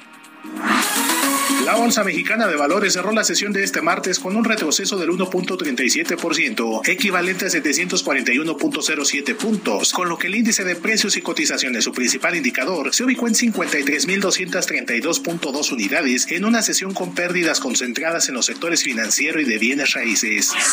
En Estados Unidos, Wall Street cerró con pérdidas generalizadas luego de que el Dow Jones retrocedió 543.34 puntos para quedarse en 35.368.47 unidades. Por su parte, el Standard Poor's se vio 85.74 puntos, que lo colocó en 4.577.11 unidades. En tanto, el Nasdaq restó 386.86 puntos para situarse en 14.506.90 unidades. En el mercado cambiario, el peso mexicano se depreció 0.54% frente al dólar estadounidense, al cotizarse en 19 pesos con 66 centavos a la compra y en 20 pesos con 4 centavos a la venta en ventanilla. El euro, por su parte, se cotizó en 22 pesos con 63 centavos a la compra y 23 pesos con 11 centavos a la venta. El Instituto Nacional de Estadística y Geografía informó que en diciembre de 2021 la actividad económica de México bajó 0.2% con respecto al mismo mes de 2020, con lo que se cortó una racha de nueve meses consecutivos al alza, debido principalmente a una caída anual del 1.3% en el sector terciario. Un informe del Foro Económico Mundial reveló que durante 2021 el robo de datos a las compañías se elevó 151%, con un promedio de hasta 270 ataques cibernéticos por empresa, que además de pérdidas económicas, algunos de estos tardaron hasta nueve meses en contenerse. El Servicio de Administración Tributaria informó que durante 2021 recaudó 3.5 billones de pesos, lo que representa 1.1% más de lo programado en la Ley de Ingresos de la Federación para ese año, cuyo previsto de recaudación era de 3.3 billones, de los cuales 1.8 corresponden a impuestos sobre la renta y 1.7 billones de IVA. Analistas de Bank of America aseguraron que el grupo financiero Banorte es el mejor posicionado como posible comprador de Banamex, debido a su sólida posición de capital, un exitoso historial de consolidación, lo que se suma a una capitalización de mercado de más de 20 mil millones de dólares, que lo ponen por encima de otras instituciones como Ibursa y Santander. El vicepresidente de la Academia Mexicana de Derecho Energético, Carlos de María, advirtió que la posible aprobación y puesta en marcha de la reforma eléctrica del presidente podría dejar sin electricidad al 50% del país, lo que significa un impacto para cerca de 60 millones de personas. Informó para las noticias de la tarde Héctor Vieira. Gracias, Héctor Vieira, que por cierto es nuestro productor los fines de semana en Zona de Noticias ya, que estamos por acá, los invito siempre a que nos escuchen sábados y domingos en punto de las dos de la tarde en Zona de Noticias. Un servidor le da la información. Además de información, no nada más, no nada más le entramos al tema de la política, le entramos al tema eh, de la salud, entramos a los espectáculos, deportes, en fin, cultura, con, mi querida Melisa Moreno. Aquí tenemos a un gran equipo de profesionales también al frente de ese espacio que se transmite sábados y domingos en punto de las dos de la tarde, zona de noticias. Bueno, los ponchallantas, ahora no, acabamos con una cosa entramos. ¿Qué son los ponchallantas, mi querido José Ríos? Qué gusto saludarte. ¿Qué tal, Manuel? Buenas tardes. Saludo con gusto a ti, a quienes nos escuchan por el Heraldo Radio. Pues sí, en su primer día de operación, el sistema de ponchallantas de la caseta de cobro T2, ubicado en el municipio de Catepec, el cual, pues bueno, corresponde al circuito exterior mexiquense, pues aleccionó a los conductores que evadían el pago de peaje en este tramo de su autopista, el cual, pues bueno, Manuel, recordemos, es un problema que se acrecentó en los últimos meses y el cual, pues bueno, eh, sobre aviso no hay engaño y pues este día martes, pues se activó este sistema de poncha llantas. Sin embargo, Manuel, pues bueno, te informo que hasta el momento solamente se tiene registro de una unidad que pues resultó afectada, el cual pues fue un tráiler que pues eh, decidió no hacer caso de pagar el peaje y pues bueno, terminó con sus 23 llantas ponchadas en esta autopista que corresponde al municipio de Catepec, que es del circuito exterior mexiquense.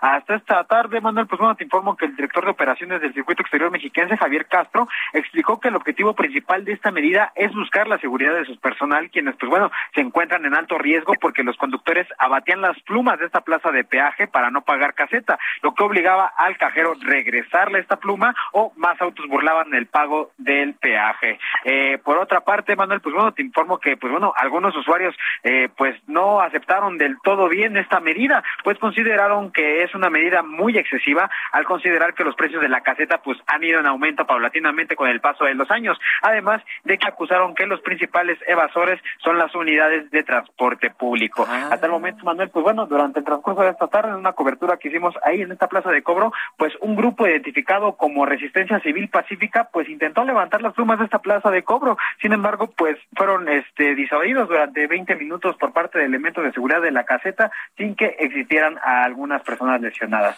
Ese es el informe que te tengo, Manuel, desde el Estado de México. Qué bueno que es pacífico. Este, eh, ¿qué te iba a decir, este José? A ver, ¿cómo, cómo funcionan entonces otra vez estos ponchallantas? Platíquenos así rapidísimo nada más el, concepto.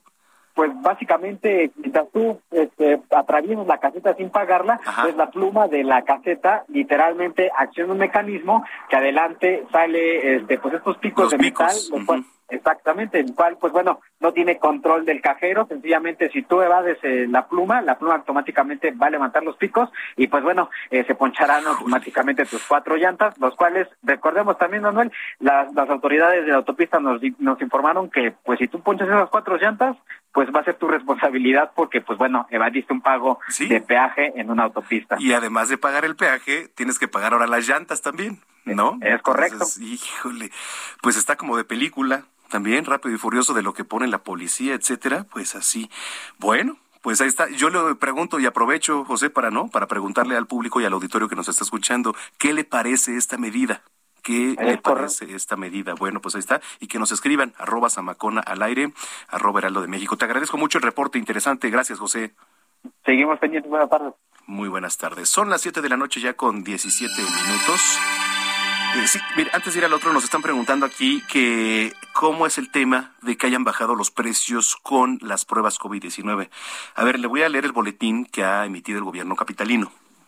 Dice, con el objetivo de aprovechar los recursos públicos en la aplicación de mayor número de pruebas COVID-19, el gobierno de la Ciudad de México mejoró los precios de adquisición en más del 70% al reducir de 220 a 69 pesos por cada reactivo de antígeno de antígeno. ¿eh?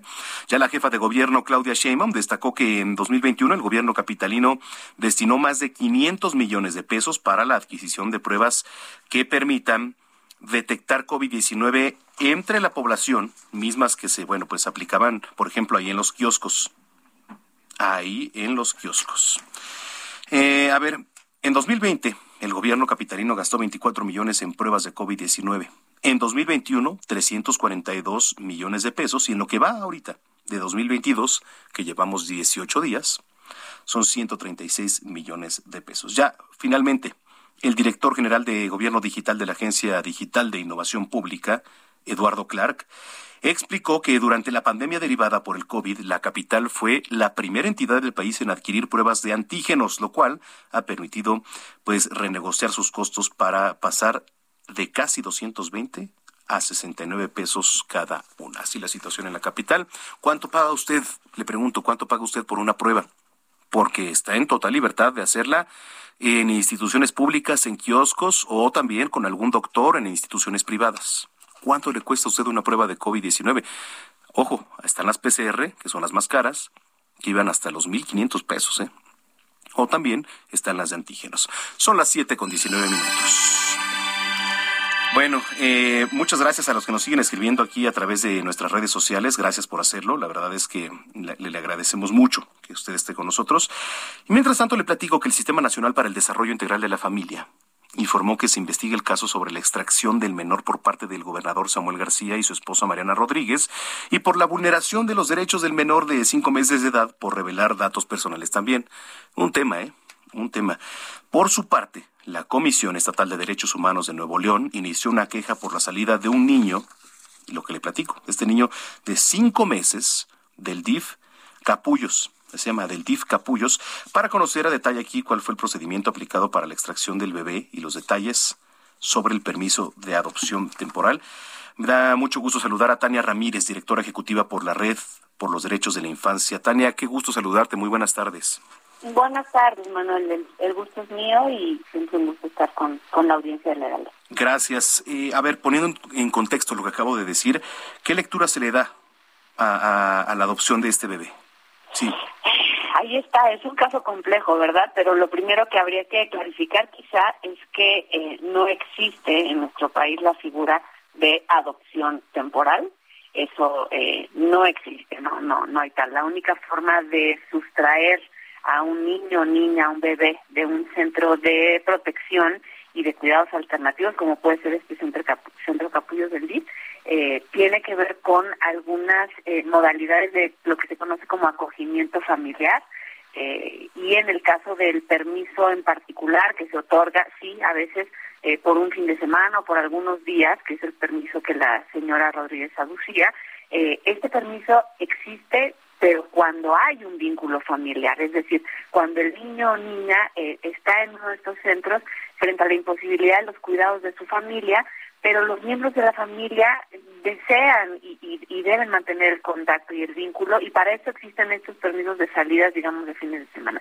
No es el caso porque este bebé no tiene un vínculo familiar, un vínculo previo con el matrimonio eh, y en general estos permisos suelen darse a niños mayores de seis años, no a un bebé que requiere de atenciones especiales y también eh, por su condición de discapacidad de algunas medidas eh, especiales de cuidados, ¿no es cierto? Entonces, sí hay una irregularidad y qué bueno que el DIF nacional ya actuó eh, porque si hay una irregularidad respecto de eh, los protocolos que se deben de cumplir para hacer que un niño o niña pueda eh, salir con una familia, ¿no? Es muy probable que se haya incumplido la norma y va a ser muy interesante la verificación que se haga. Ya se ha instado a ello tanto al DIF en Nuevo León eh, como a los servidores públicos de eh, el señor gobernador y, y su esposa la señora Rodríguez por parte de la Comisión Estatal de Derechos Humanos. Sí, digo, porque estamos hablando de figuras públicas, ¿no? Estamos hablando evidentemente de dos personajes que son figuras públicas y dentro de sus ámbitos, pues influyen en muchos sentidos. Ahora, ya por cierto estaba leyendo que la organización Save the Children estaba afirmando que sí es urgente que se adopten pues medidas necesarias para el óptimo funcionamiento de los sistemas de protección y sobre todo de los derechos de las niñas, niños y adolescentes. Sí, eh, en efecto, son, no solo, yo te diría, Manuel, no solo son figuras públicas, sino que son personas funcionarias públicas, en cuyas manos reside el deber de proteger los derechos humanos y concretamente en este caso los derechos de la niñez. ¿no? Eh, en efecto, lo que se tiene que hacer es avanzar hacia la precisión de estas normas de, de, y los protocolos de adopciones, de visitas, etcétera, si acaso, como es algo que también se argumentaba, son procedimientos eh, difíciles, largos, etcétera. Bueno, ya sabemos que en México la burocracia excesiva nos categoriza, pero eso no obsta para que se cumpla con la ley. ¿no? Eh, la solución no está en brincársela. Hay mil formas de hacer que estos procedimientos sean más sencillos. Eh, y el problema también de lo que sucedió no está únicamente en la irregularidad que existió en la sustracción de este bebé de este centro, sino posteriormente, durante el fin de semana, la sobreexposición innecesaria eh, eh, y excesiva de, de este niño, si acaso el interés era efectivamente legítimo por su vida y por su futuro, pues una sobreexposición así no se explica, ¿no?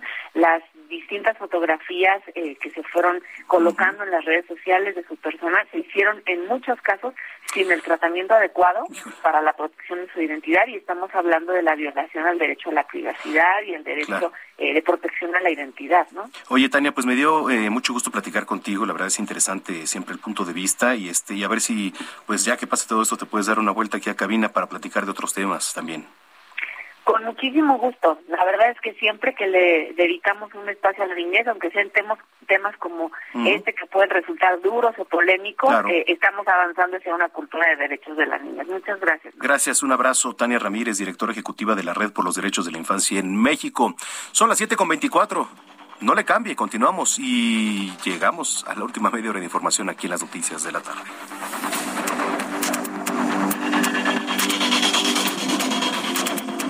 Escuchas a Jesús Martín Mendoza con las noticias de la tarde por Heraldo Radio, una estación de Heraldo Media Group.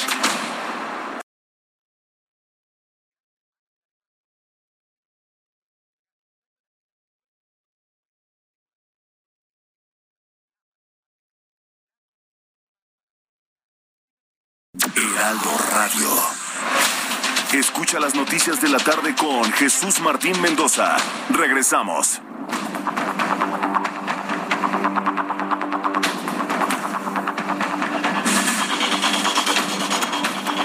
Ya son las 7 de la noche con 30 minutos, las 7 con 30 en el tiempo del centro de la República Mexicana. Gracias por continuar con nosotros aquí en este espacio de noticias. Usted sintoniza Heraldo Radio a través de la señal de eh, 98.5 de FM, que es la frecuencia que usted sintoniza, ya sea en su celular, en el auto, en la casa, donde nos estén siguiendo. Hugo Zamudio, Zamacona, saludos Manuel, gusto escucharte. No, gracias a ustedes, gracias este por estar este sintonizándonos. Dice por acá eh, Ivette Langar, Langarica. Ivette Langarica nos escribe, dice, yo igual Zamacona la Navidad no se va de mi casa con el arbolito a un puesto. Pues sí, es que, híjole, luego da un poco más de, de flojera. No, porque ponerlo, bueno, pues está la inspiración de que viene la Navidad y vamos a adornarlo, pero ¿qué tal cuando lo tenemos que quitar? Y quiero enviarle un saludo muy grande a mi querido Raúl Llanos. Mi querido Raúl, gracias como siempre por estarnos escuchando y esperamos, este, pues vernos pronto, vernos pronto allí, este, que además pues siempre nos, nos sintoniza. Dani García, me voy con Dani García hasta Nuevo León, que nos tiene también información importante. ¿Cómo estás, mi querida Dani? Qué gusto saludarte. ¿Qué tal, Manuel? Igualmente, un gusto saludarte en la tarde de hoy para comentarles que hoy inició en Nuevo León eh, pues una nueva ruta de la vacunación transfronteriza. Se va a trasladar alumnos de 5 a 11 años de escuelas privadas, esto sin un costo para ellos o sus familias, y también se abre ahora la posibilidad de que las personas puedan viajar a la frontera en vehículos propios y ya podrán recibir la vacuna. El día de hoy, pues arrancó eh, este programa, partieron alrededor de 360 alumnos que recibieron ya una dosis de la vacuna Pfizer, esto en el Puente Colombia, este hay que mencionarlo, es el único enlace fronterizo que tiene Nuevo León con Estados Unidos. Ya lo comentaba, el costo de este traslado es asumido completamente por el Estado, además de que con esto se espera triplicar la cantidad de niños que se vacunaban hasta este momento. Eran mil por día anteriormente y la cifra va a subir a tres mil. El gobernador del estado, Samuel García, pues dio el banderazo esta, mañana y también dijo que por cada cinco alumnos en el autobús habrá un maestro acompañándolos y aseguró que en la carretera Colombia será la más vigilada en el país, así que pueden estar tranquilos mientras los menores viajan hacia Estados Unidos, ya que hay operativos de Fuerza Civil, Guardia Nacional y el Ejército de, el Ejército de México. Esto pues asegura de alguna manera que los menores puedan viajar sin ningún problema o riesgos para ellos. También, pues ya te comentaba, se abre una nueva posibilidad, el tema de que las personas puedan viajar en su automóvil. La secretaria de Salud del Estado, Alma Rosa Marroquín, eh, a conocer que ya hay un registro para los padres de familia que quieran hacer este tipo de viaje. La liga es vacunasnl.mx-Puente Colombia. Ahí pues se ha explicado que se le dará prioridad a los coches que lleven a la mayor cantidad de menores. Además, aclaró que es para personas nacidas en Nuevo León que comprueben que vivan en el estado o que trabajen aquí. Además, pidió a los padres de familia interesados agendar una cita, pues la idea es que no se cause un embotellamiento en las carreteras y así poder tener un control de estas tres mil personas que se van a beneficiar. Los interesados deberán llevar un consentimiento en caso de transportar a menores de edad que no sean sus hijos el documento se puede pegar en una misma liga, pero pues se recomienda que si sean los menores hijos de ellos o al menos que haya algún enlace familiar, ya pueden ser sus sobrinos, primos o cualquier tipo de este enlace familiar que pudieran tener. El conductor, hay que mencionarlo, no puede vacunarse para evitar que en caso de presentar un efecto secundario, pues no lo haga mientras está conduciendo. En total, se espera aplicar 3.000 vacunas diarias en este cruce fronterizo y las vacunas son de la farmacéutica Pfizer, ya que es para menores de 5 y 7 años de edad. Y para los mayores que vayan, pues también pueden recibir, en este caso, Moderna, Pfizer y Johnson. Es la información esta noche, Manuel. Bueno, pues ahí está, bastante completo el reporte. Te agradezco mucho, como siempre, Dani. Al contrario, estamos muy pendientes y muy buenas noches a. Igualmente para ti, Dani García, desde este Monterrey, allá en Nuevo León. Mire, eh, se está reiterando el llamado para personas de 50 a 59 años para acudir por su dosis de refuerzo contra COVID aquí en la Ciudad de México. Hágalo. Hágalo, por favor, váyase a vacunar. No está de más los anticuerpos y sobre todo en estos tiempos donde la variante Omicron, pues ya está comprobada, es la más contagiosa. Me da mucho gusto saludarte. Carlos Navarro, ¿cómo estás? Buenas noches, Manuel. Te saludo con gusto a ti, al auditorio, y comentarte que autoridades de la Ciudad de México reiteraron el llamado a las personas de 50 a 59 años de edad para que acudan por su dosis de refuerzo de la vacuna contra COVID-19. En medio de la cuarta ola de contagios del virus SARS-CoV-2, la jefa de gobierno Claudia Sheinbaum insistió a este sector poblacional a que acuda por su biológico. Escuchemos. Bueno, el día de hoy queremos eh, insistirles en la vacunación esta semana vamos a pedirles a todos, a los medios de comunicación, que nos ayuden, a toda la ciudadanía que nos ayude, porque esta semana, iniciando el día de hoy hasta el domingo y después el martes y el miércoles, vamos a vacunar a todas y todos eh, los adultos de 50 a 59 años, todos. El director de Gobierno Digital de la DIP, Eduardo Clark, explicó que habrá 10 sedes y el calendario de vacunación inició hoy martes y va a concluir hasta el próximo miércoles 26 de enero. Serán alrededor de 1.1 millones de adultos quienes recibieron previamente su esquema completo, así es que si tiene de 50 a 59 años y no ha acudido por su dosis, cheque eh, la fecha en la que le toca y hay 10 sedes disponibles, incluso la misma jefa de gobierno va a acudir a vacunarse el próximo 26 de enero, fecha en que le toca y será en la alcaldía Tlalpan. Manuel, la información que te tengo. Gracias, estamos al pendiente. Muchas gracias, Carlos. Hasta luego, buenas noches. Muy buenas noches, Carlos Navarro, reportero del Heraldo de México. Le voy a platicar un poquito ponerle un poquito en contexto, ¿no? Como parte del arranque de operaciones de este proyecto Vallejo I y de una inversión por 100 millones de pesos, el gobierno de la capital dio a conocer que este centro de procesamiento de datos va a comenzar a funcionar el primero de febrero de este año. Y me da mucho gusto saludar en la línea telefónica a Jorge Luis Pérez, director general de Operación Tecnológica de la Agencia Digital de Innovación Pública. Jorge Luis, gusto saludarte. Buenas noches. Hola Manuel, ¿qué tal? Gusto saludarte. Muy buena noche a ti a todo tu auditorio.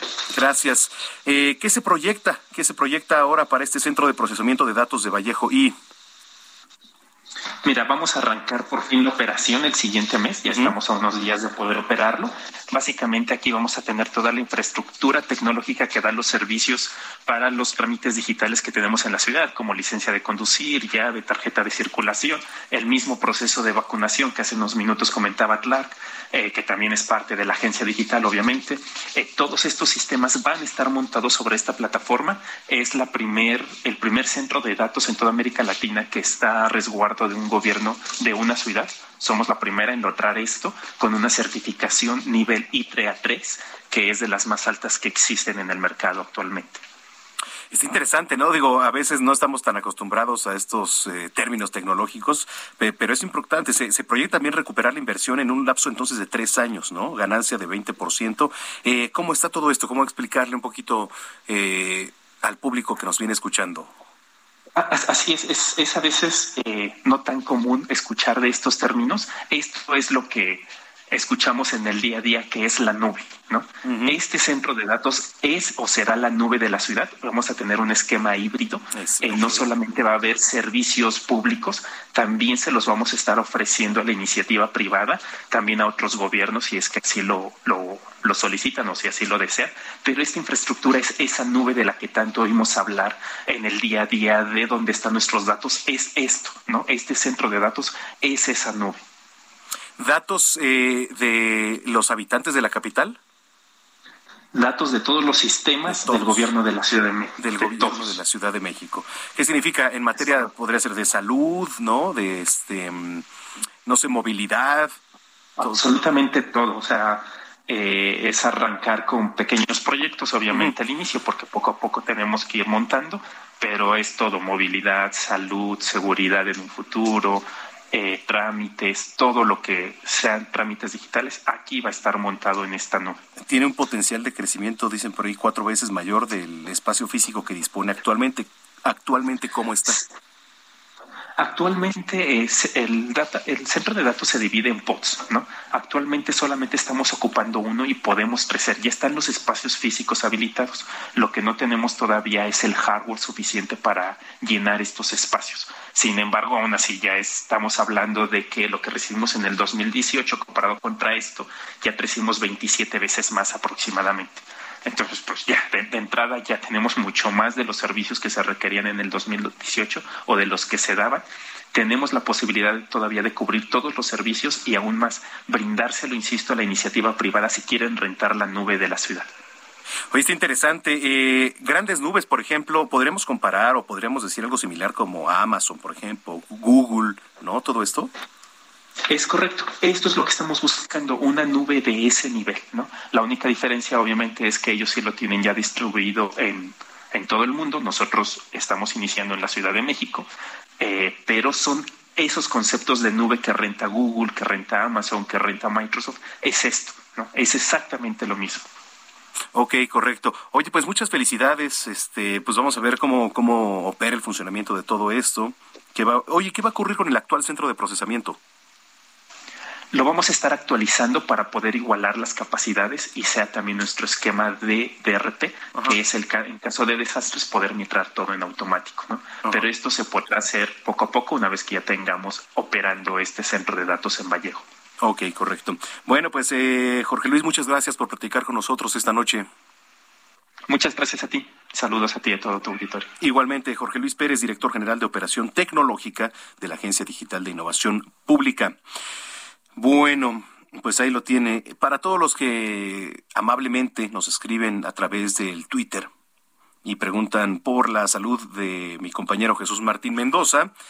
Ya acaba de emitir un tuit, dice, estimados amigos, informo que he dado positivo a COVID-19 con base en la prueba PCR de JLN Labs.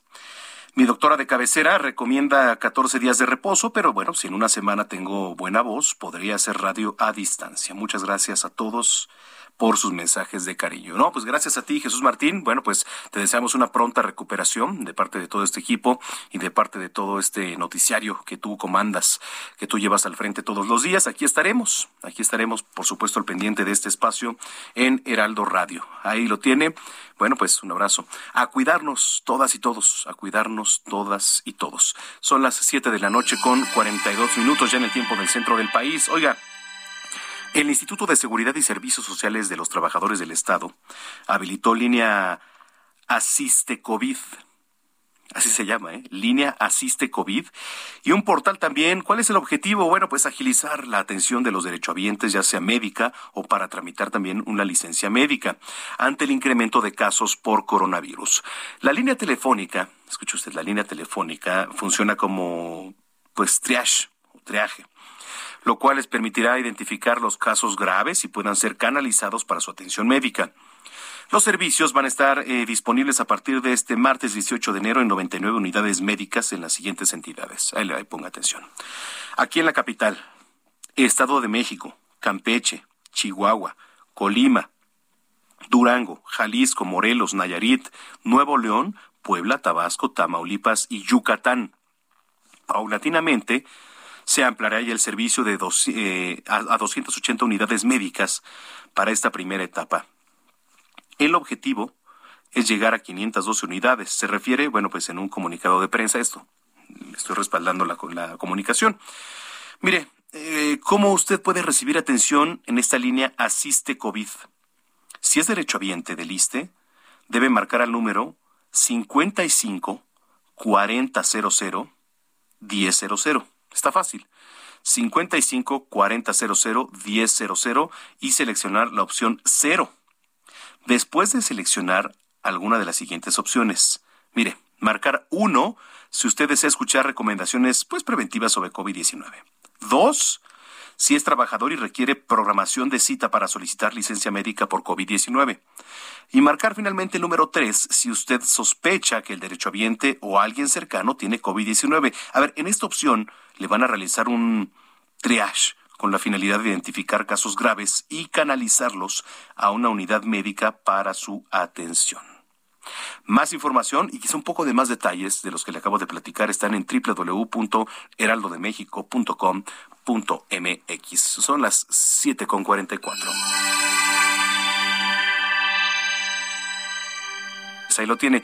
Mire, estaba leyendo también y me dicen por acá, eh, hoy no diste, no, sí dimos efeméride, sí dimos efeméride con mi querido este Abraham Arreola. Y mañana les adelanto, por cierto, que es, ay, bueno, no sé qué pues, mañana es día de las palomitas de maíz. Día de las palomitas de maíz. Usted creería que, pues sí, para todo hay días, ¿no? Dice por acá, eh, ¿cómo se le conoce a las palomitas de maíz? Porque a lo mejor en su país, ¿no? O en otra entidad se les conoce diferente.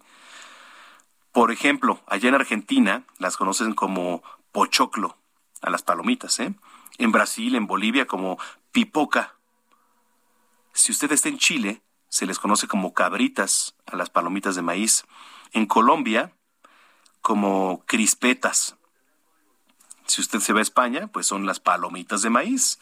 En Estados Unidos, bueno, pues popcorn, ¿no? Em, aquí, ¿cómo usted le conoce? Pues yo no he escuchado de otro nombre que no sean las palomitas. En Perú, canchita. Puerto Rico, las rosetas de maíz, por ejemplo, allá en Dominicana, Dice cocaleca o rositas de maíz, también por allá se le conocen. En Uruguay, pop. En Venezuela, cotufas. Bueno, ¿qué le puedo decir? Tantas modalidades y tantos, este, tantas variantes, ¿no? De cómo se le conoce ahí a las palomitas de maíz. Mañana es el día y vamos a platicar de esto y mucho más. ¿Qué estamos escuchando en este momento, mi querido Ángel? Ah, palomitas de maíz y no sabemos quién la canta, pero bueno, iba acorde con lo que estábamos diciendo. En fin. Eh, tenemos más información, son las 7 de la noche ya con 46 minutos.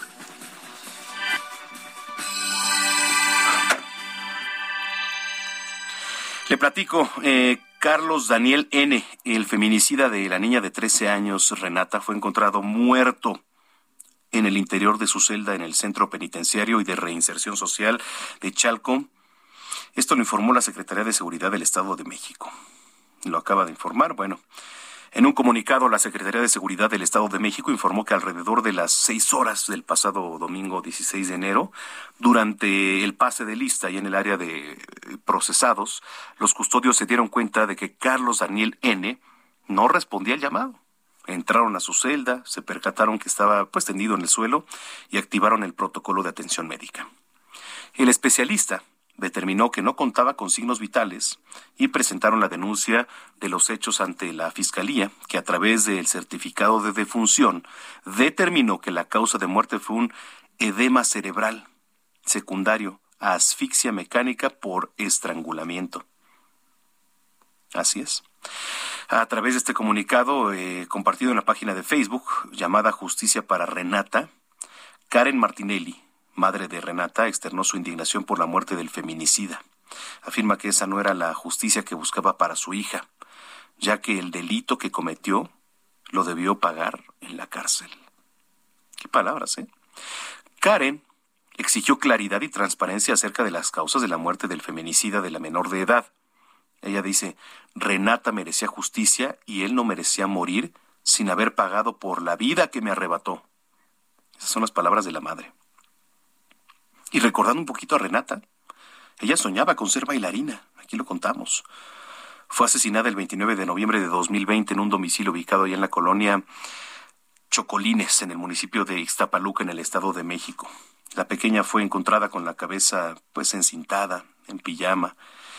Y meses atrás, en junio de 2020, Renata se dio cuenta de que Carlos Daniel N., ex pareja sentimental de su madre Karen, la intentó grabar mientras ella se bañaba al contarle a su mamá, esta terminó su relación con el tipo este, con el ahora difunto. Acudieron a la agencia especializada en violencia familiar, sexual y de género a levantar una demanda por acoso sexual contra el sujeto. Y sin embargo, las autoridades hicieron caso omiso. Ambas lo abandonaron y pensando en su seguridad decidieron pues mudarse a un cuarto en esta colonia. El individuo dio con el domicilio y cuando Renata se quedó sola en la casa, la violó y la asesinó. Hoy está muerto ya este sujeto, el que yo le platico. Así lo dieron a conocer las autoridades del Estado de México. Son las 7 de la noche con 49 minutos en el tiempo del centro del país. Lo invitamos para que visite www.heraldodemexico.com.mx. A ver, temas de COVID nuevamente, de repente sí ya me dicen, oye, ya estamos hartos de escuchar el COVID y eso. Pues sí, pero le tenemos que informar a usted de verdad, le tenemos que informar porque es nuestra mejor arma. Recuerde que nuestra mejor arma es estar bien informado. México, nuestro país, registró un nuevo récord de contagios de COVID-19. Se reportan 49.343 casos y la cifra más alta de decesos con 320 defunciones en las últimas 24 horas. Apenas el sábado pasado, el 15 de enero, la Secretaría de Salud había notificado la cifra máxima de infecciones durante la pandemia con 47.113 casos. Bueno, pues ahora con esta nueva cifra, en nuestro país se tienen 4 millones 434 mil 758 casos acumulados del nuevo coronavirus. Y además, bueno, pues eh, un total de 301.789 defunciones. La semana pasada se registraron cuatro récords nuevos en el incremento de personas contagiadas con el avance de la variante Omicron. Apenas eh, el día de ayer, el informe técnico diario de COVID-19 de la Subsecretaría de Prevención y Promoción de la Salud informó que la tercera semana de enero iniciaba con una reducción de 17.101 nuevos casos de SARS-CoV-2. Bueno, en el corte de la información, la Secretaría de Salud destaca que hasta el momento hay 8.192.708 personas que resultaron negativas en esta aplicación de pruebas, con 306.212 activos estimados. Y le estoy diciendo los datos duros. Y sí, evidentemente son duros, pero hay que tenerlos en cuenta porque porque esto nos va a hacer crear conciencia a usted, a mí, a todos de que tenemos que cuidarnos, tenemos que usar el cubreboca. Sí, Samacona, pero es que con las vacunas ahora te da como una pequeña gripa. Bueno, ahí le va. Sí, quizás sí. Pero si alguien que nosotros podemos tener contagio, contagiar a los demás, y entonces, ¿qué pasa? Que si alguien no cuenta con esta vacuna, de la que sea que le hayan puesto, no cuenta con ella, pues esta variante está comprobado que sí, no es más agresiva, pero tampoco es menos agresiva que la variante Delta. Entonces, lo único que nos queda es cuidarnos. Si alguien tiene las autodefensas bajas, pues ¿qué va a pasar? Le va a pegar de mayor forma y quizá quizá incluso llegar hasta la muerte. Entonces, nada más, no nos cuesta nada cuidarnos. Esperemos salir de esto pronto, sí, y para eso hay que cuidarnos. ¿Usted tiene diabetes? Yo le pregunto, la diabetes pues es una enfermedad crónica que impide que el cuerpo sintetice el azúcar de los alimentos, no produzca la suficiente insulina. Pues esta patología, según investigaciones realizadas ya en Estados Unidos, puede ser provocada en niños y jóvenes luego de ser diagnosticados con coronavirus precisamente a partir del día 30 en el que se le detectó el virus del COVID-19. Esta consecuencia del coronavirus tiene en alerta a la comunidad científica. ¿Por qué? Porque ahora los niños y los jóvenes que no padecían diabetes tienen altas probabilidades de sufrirla, según estudios revelados por el Centro de Control de Enfermedades norteamericano. Y para ser un poquito más precisos, los números difundidos por la entidad oscilan entre un 31 y 166% de probabilidades de ser diabéticos. Imagínese usted. Por ahora, la principal hipótesis, bueno, pues determina que el vínculo entre el coronavirus y la diabetes en niños y adolescentes radica en que el virus justamente puede atacar a las células del páncreas, incidiendo en la producción de insulina, mientras que otra teoría se ha desprendido de estos estudios se presenta a través del estrés que causará el COVID-19 logrando que surja la hiperglucemia en los jóvenes pacientes. Entonces, pues es otro llamado más para seguirnos cuidando, porque si bien estas investigaciones resultan prematuras, lo cierto es que se debe continuar promoviendo la vacunación para evitar que el COVID genere diabetes en niños, en niñas, adolescentes. Y por otro lado, los próximos estudios sobre esta relación estarán centrados en determinar qué tipo de diabetes es la que se presentará, si la de nivel 1 o la de nivel 2, además de saber si será crónica o será permanente. Más información www.heraldodemexico.com.mx. Bueno, pues con esto llegamos al final de este espacio. Mañana tenemos una cita en punto de las 6 de la tarde aquí a través de la frecuencia que es el 98.5 de FM en el Valle de México y a través de las diferentes frecuencias locales. A nombre de Jesús Martín Mendoza, a quien le mandamos un gran abrazo. Eh, y le reitero el tuit que puso, estimados amigos, informo que he dado positivo a COVID-19 con base en la prueba PCR de JLN Labs. Mi doctora de cabecera recomienda 14 días de reposo, pero si en una semana tengo buena voz, podría hacer radio a distancia. Muchas gracias a todas, a todos por sus mensajes de cariño. Gracias a ti, Jesús Martín. Gracias a usted también por la confianza. Yo soy Manuel Zamacona, me pueden seguir en arroba Zamacona al aire. Pásela bien, nos escuchamos mañana y hasta entonces.